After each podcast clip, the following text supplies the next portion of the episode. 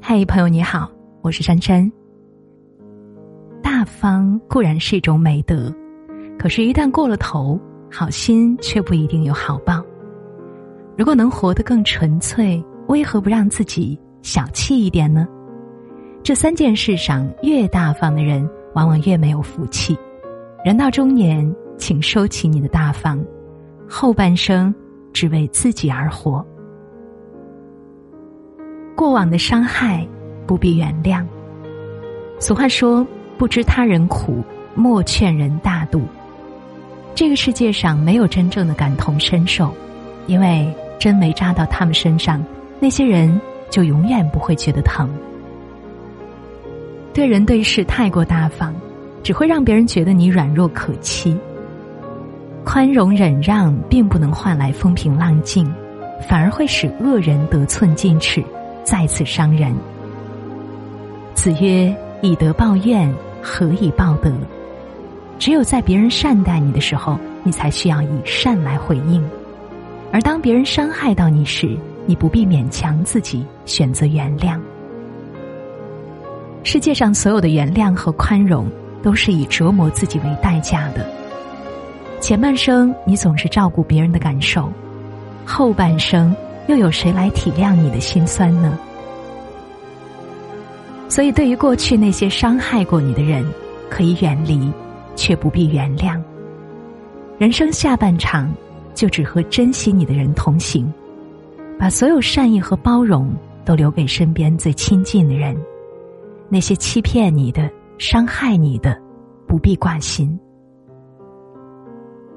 别人的求助，量力而行。人到了一定年纪，就应当沉淀下来，话别说太满，事别管太宽。自己能力范围之内的忙，能帮就帮；超出自己能力范围的忙，切莫逞强。这不是人情冷漠，而是懂得分寸。逞强去揽下没有把握的事，既耽误了别人，又拖累了自己，反而是不明智之举。古人有言：“一升米养恩人，一斗米养仇人。”与人为善是品德高尚，但善良也要有尺度。没有谁的钱是大风刮来的，没有谁有义务无条件对别人好。辛苦奋斗半生，或多或少拥有了一些资本，却不足以成为仗义疏财的理由。人前摆阔，打肿脸充胖子，只会牵连家人与你一起承担恶果。与其操心别人家的鸡毛蒜皮，不如照顾好自己家的柴米油盐。别把自己的善良给错了人，别做那些费力不讨好的事。珍惜这些来之不易的财富。让自己和家人过上好日子，才是最踏实的幸福。儿女的人生顺其自然，太大方的父母养不出成器的儿女。父母可以不图孩子回报，但也不能无条件的付出。朱熹曾说：“溺爱者不明，贪得者无厌。”卢梭也说：“你知道用什么办法，一定可以让你的孩子。”成为不幸的人吗？那就是对他百依百顺。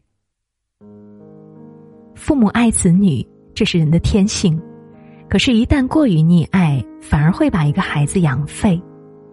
父母的庇护下，孩子习惯了单方面接受和索取，觉得一切都可以轻而易举的得到，因此更加不懂得珍惜，萌生了贪念，滋长了惰性。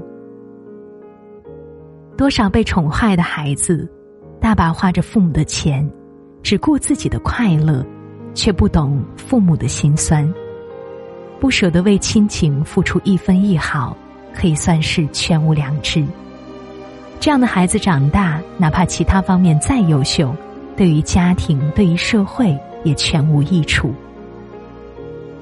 俗话说得好：“儿孙自有儿孙福，莫为儿孙做马牛。”人这一辈子吃多少苦，享多少福，都是有定数的。父母只能为孩子遮挡一时风雨，不如趁早教会他们自行抵御风雨的能力。路在脚下，终究要靠孩子们自己去走。做父母的，终有一天要学会放手。都快忘了怎样恋一个爱，我被虚度了的青春，也许还能活过来。说心疼我的更应该明白，我当然会沉醉个痛快。就让我陪他恋完这场爱，只求鲜花终于盛开，就没有别的期待。等梦完醒来，再去收拾。残骸，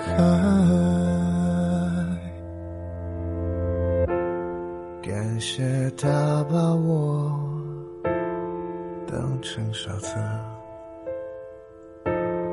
每天都哄我上当一次，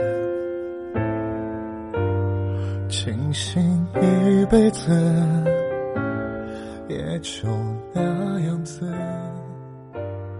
不必用爱来最深。